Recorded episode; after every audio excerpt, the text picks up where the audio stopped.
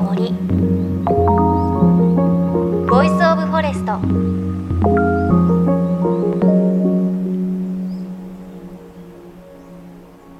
おはようございます。高橋真理恵です。さあ今年のゴールデンウィークは皆さんいかがでしたか、ね、久しぶりにゴールデンウィークに旅行に行けたという方やお出かけできたという方も多いかと思います。ね、またこれから夏にかけてね、どこに旅行をしようかなって計画している方におすすめしたいのが熊本県の阿蘇です。あの、先週からこの番組でも阿蘇ご紹介していて我々取材に行ってきたんですが、まあ本当にね、草原がたくさんあって、温泉もあって、美味しいものもあって、すっごく綺麗なところなんですが、今日は、あの、その取材で、あの、買ってきたお土産、あ、ごめんなさい。皆さんにじゃなくて自分になんですけど、自分に買ってきたお土産でおすすめのものがあるので、ちょっといくつかご紹介したいなと思って。まずは、阿蘇といえば、赤牛っていう牛が有名で、赤牛丼で有名な今金さんっていうお店があって、もうすっごい並ぶんですよ。びっくりするぐらい並ぶんですけど、びっくりするぐらい美味しい赤牛丼が食べられるお店なんですけれど、そこで販売している赤牛味噌。これ、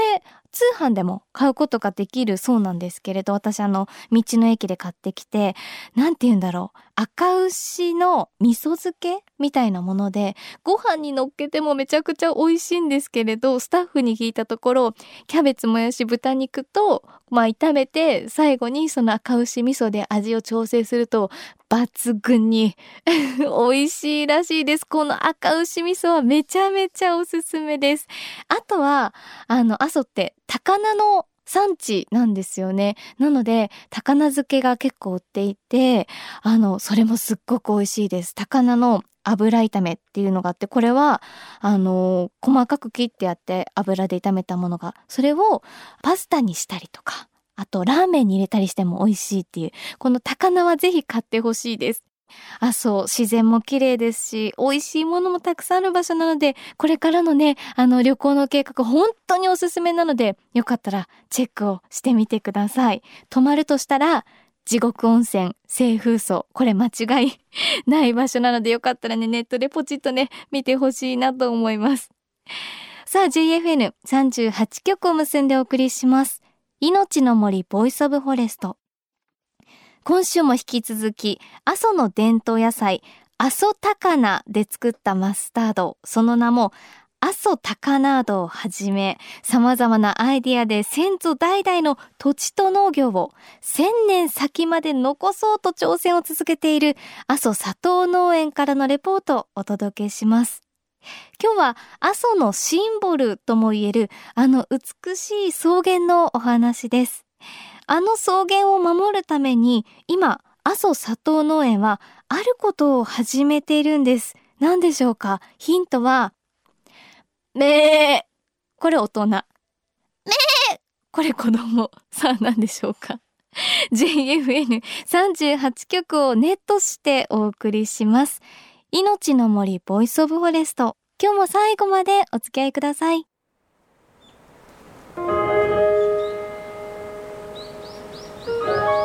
命の森。 Voice of Forest。命の森 Voice of Forest。高橋まりえがお送りしているめーめー。さあ、もうね、大ヒントなので、もうね、お分かりだと思いますが、熊本県阿蘇の象徴は草原です。で、先祖代々受け継いできたこの大切な財産を若きファーマー、佐藤千佳さんはどのようなアイディアで千年先まで持続可能なものにしようとしているのか、阿蘇佐藤農園で佐藤さんにお話伺いました。私がえっと、新規収納をしてで最初にできた商品が本当阿蘇高菜でマスタードを作ったんですけど阿蘇高菜に関わることであ地域の課題ってたくさんあるんだなっていうことにまた逆に気づかされたんですね。で阿蘇高菜は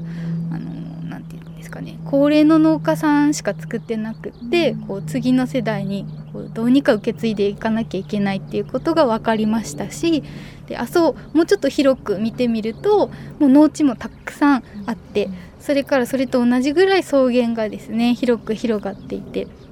やっぱりこう担い手をこう作っていくこともそうですしどうやってそれを維持していくかっていうことも私たちがですね考えていかないといけないなっていう風なそうですね。なので畑の部分は、まあ、高菜をですね作っていくっていうことで一つちゃんと収入を確保してっていう解決策ができるかなと思思いました。で次にその草原ですね。で草原の部分は毎年あの住民総出でですね野焼きを行って、こう人為的に草原を維持してるっていう背景があるんですけれども、まあ、それが本当1,000年続いてきたっていうあのデータがあるんですがやっぱそれをですねまたこの観光の目玉にもなってるんですよね、うん、この広く広がった草原がですね。なのでやっぱりこの1,000年後の阿蘇に住んでる人たちにも草原を残してやっぱり観光としてもたくさんの人に楽しんでほしいなと思いましたのでと草原の方にはですねやっぱり草を食べる動物を放牧をして、まあ、少しでも野焼きの労力をですね軽減できないかなっていうふうに考えてるような形ですね。で今その1,000年続いた阿蘇の自然をさらに1000年続けていくためにってお話ありましたが今お話の中に放牧っていうお話あっていや本当阿蘇をドライブしてると馬もいたりあと牛もいたりっていうのがありますけど最近では阿蘇羊の放牧？これも始めたと聞いたんですがこれ教えていただいてもいいですか？はいそうですね。私たち里農園としてはちょうど2年前に羊を導入しました。でもともとですねこの地元にあった大学で阿蘇の草原を維持するのにこう羊と牛と一緒にやっていくのがいいんじゃないかっていう研究がですねされてたんですけどなかなかその実際に取り組む農家さんっていうのがこういなくてですねで今私たちとあと6件ぐらいですねグループを組んで今阿蘇で羊を放牧して草原を維持していこうということで取り組み始めました。なんかそう草原の維持で、まあ、牛さんとかこう踏み固めていくのも草原をこう適度に踏み固めていくのもいいっていうのを前取材をしたんですけどなんで羊も一緒だといいいいんですかね。そうですね。牛と羊とではまた好む草が違うらしいんですよ。羊もですね同じ牛の仲間なので体の構造とかは本当に似てるんですけれどもやっぱりあの好む草が違ったりですね。行動もちょっと違ったりするのででうちでは今羊を飼い始めていて近くの NPO さんで赤牛飼ってらっしゃるところがいるんですけどそこの赤牛を預かってですね今羊と赤牛ほんと一緒にですねもうつながってない状態で混木という形でこう多様性の中でですね共同生活をしてもらってるんですけど、本当ですね仲良くお互い助け合って暮らしてる姿がもうなんか本当仲睦まじくてですねとても癒されます。え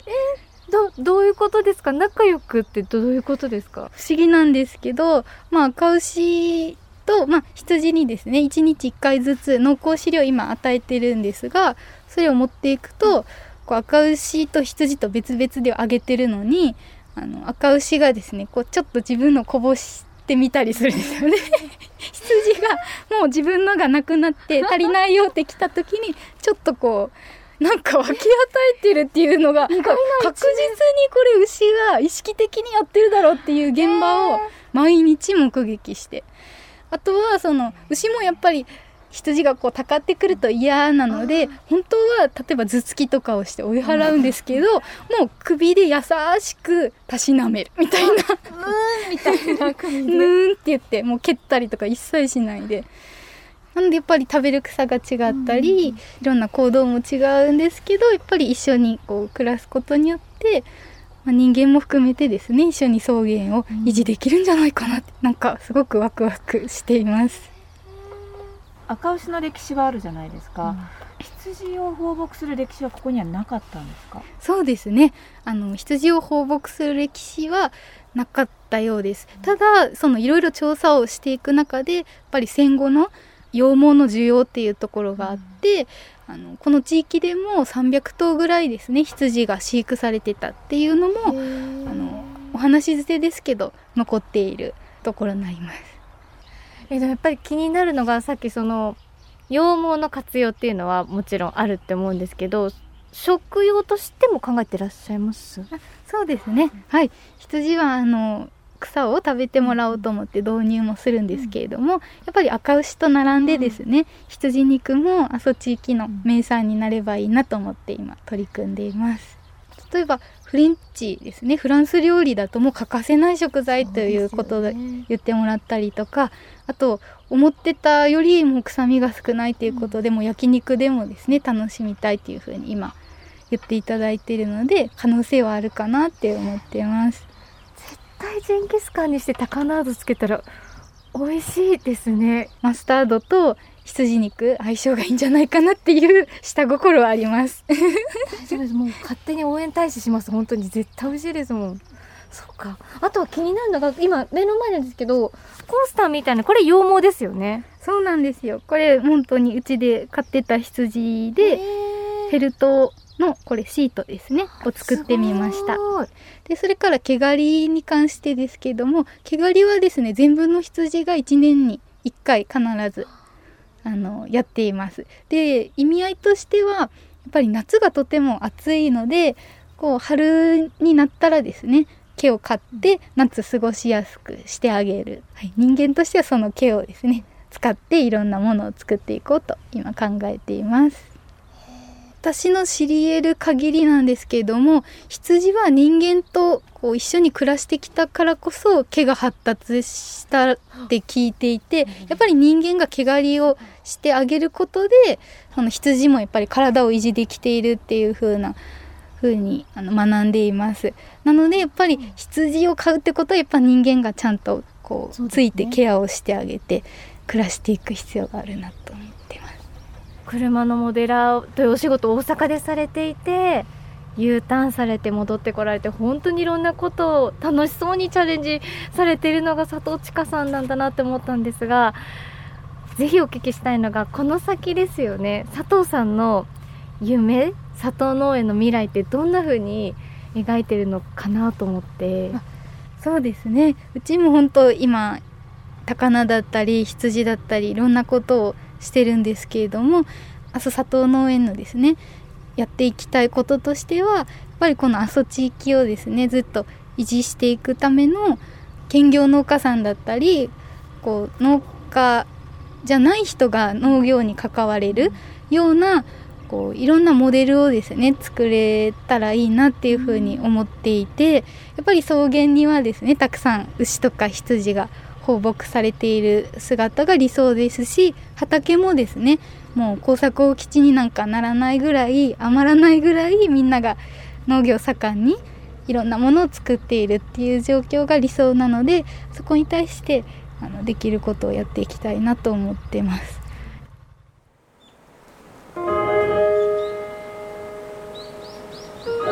命の森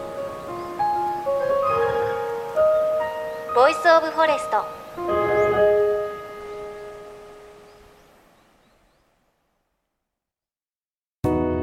JFN38 局では東日本大震災で被災した沿岸部や全国の震災による津波被害が予測される地域に津波から命を守る森の防潮堤を作る鎮守の森のプロジェクトを支援する募金を受け付けています。この命を守る森づくりに取り組んでいる AIG 損保は中小企業のリスクにフォーカスした損害保険のラインナップビジネスガードを法人会納税協会会員の皆様に提供しています。AIG 損保ではビジネスガード新規契約1件につき1本のどんぐりの苗木を植樹する命を守る森づくりを通じ被災地の復興全国の防災減災に取り組んでいます。命の森 Voice of Forest。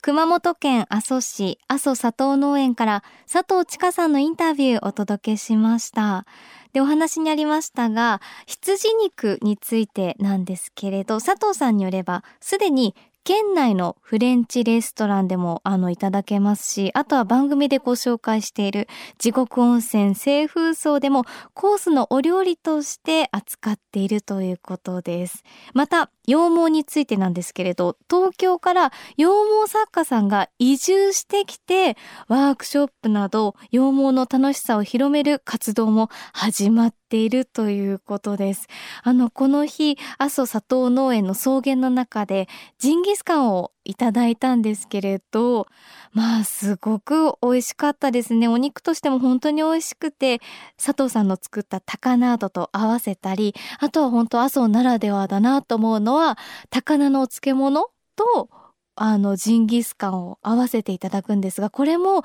ちょうどいい高菜の塩味と、あと何ですかね、食べた後ちょっとさっぱりとしているというか、これも癖になるなという感じがしました。本当にね、佐藤さんがおっしゃっていましたが、農業以外のお仕事の方、それこそ、ね、羊毛を使った作家さんが、こう一緒にお仕事をしたりだとか、多くのいろんな人が関わっていくことで、活動がさらに広がっていく、もう可能性しかないなという感じが佐藤さんの表情から本当見て取ることができました。ぜひぜひあの、佐藤農園のね、この高菜ど美味しいので食べていただきたいなと思ったんですが、今回はこの阿蘇高菜ど3名の方にプレゼントをします。阿蘇高菜の種をマスタードにしたものです。で、お肉に合わせるのはもちろんですが、ピザだったり、ポテトサラダ、あと納豆に合わせても美味しいです。私はね、お味噌汁にちょょっと入れたりするんですけど、それもね、美味しいんですよ。ぜひご希望の方、番組ホームページから、タカナード希望と書いて送ってください。お待ちしています。また番組ではあなたの身近な森についてメッセージお待ちしています。メッセージ、番組ウェブサイトからお寄せください。命の森 Voice of Forest。お相手は高橋まりえでした。この番組は AIG 損保の協力でお送りしました。命の森の森。ボイスオブフォレスト。